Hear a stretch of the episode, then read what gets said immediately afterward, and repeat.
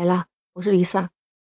哎，这两天对着手机，不是视频就是朋友圈，都在聊一个话题，打不打不清楚，反正我们不参与。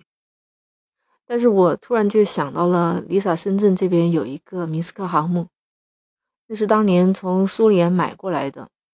我想从那个时候开始，我们国家就开始重视要造自己的航空母舰。后来的事情大家都知道了，在我们国家的正确领导和科学家们的苦心研究之下，我们造出了辽宁舰。真的想有机会去辽宁舰看一看，它一定比我看到的明斯克航母要大许多吧？历史上不是还有一个特别高级的客轮吗？泰坦尼克号还记得吗？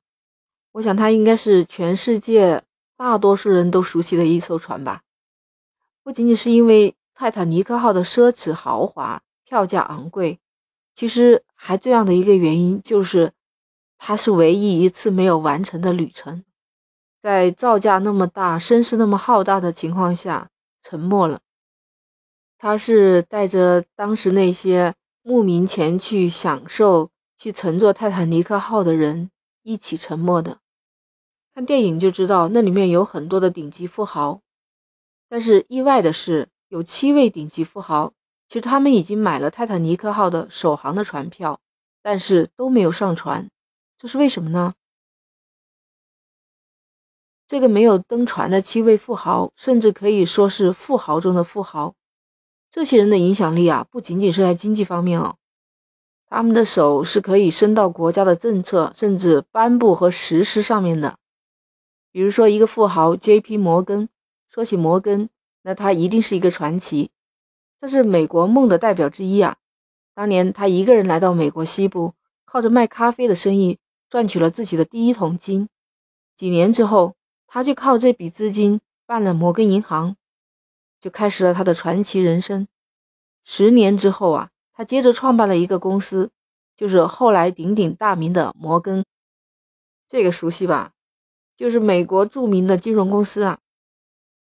后来呀，他还撮合了爱迪生的通用电力和休斯顿电力合并成了一个通用电器。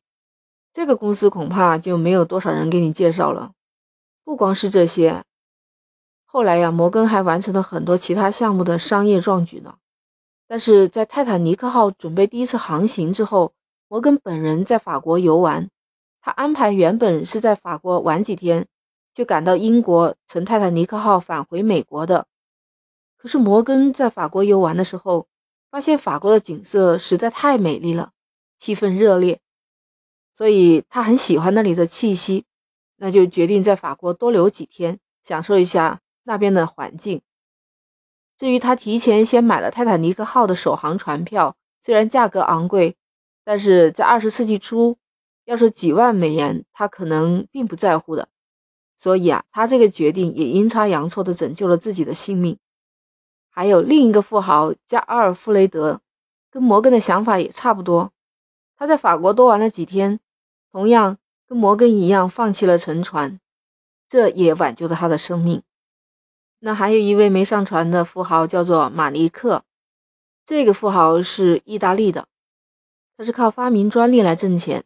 在泰坦尼克号呢，有很多他的生意伙伴，他为了应酬，就不得不提前购买那些船票，对应这些生意伙伴。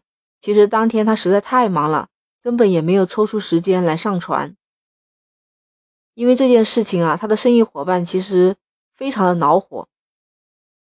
但是就是他没上船，他却活了下来，而且对他抱以怨气的生意伙伴全部葬身于大西洋的冰冷海水当中。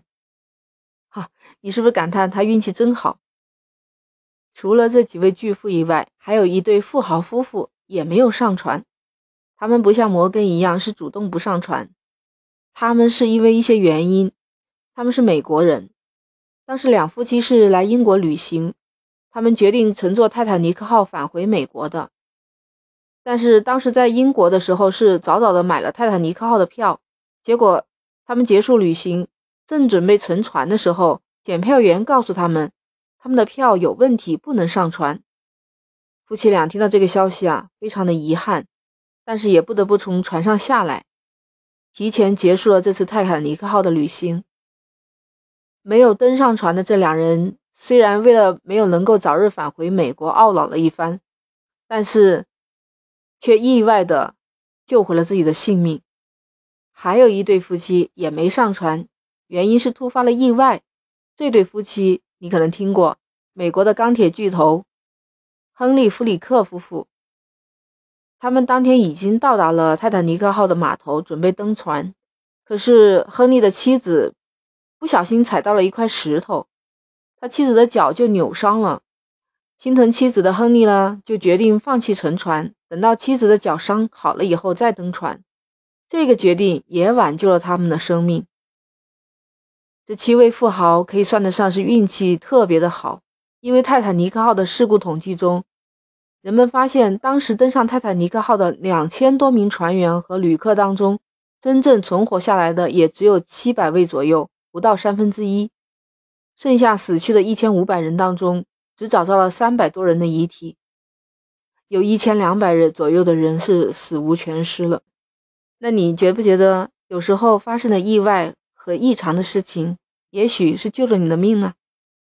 我们老祖宗有一句古话：“祸兮福所依。”那我们今天就聊到这儿，喜欢就点击订阅 Lisa 的离奇怪论。那我们下期再见。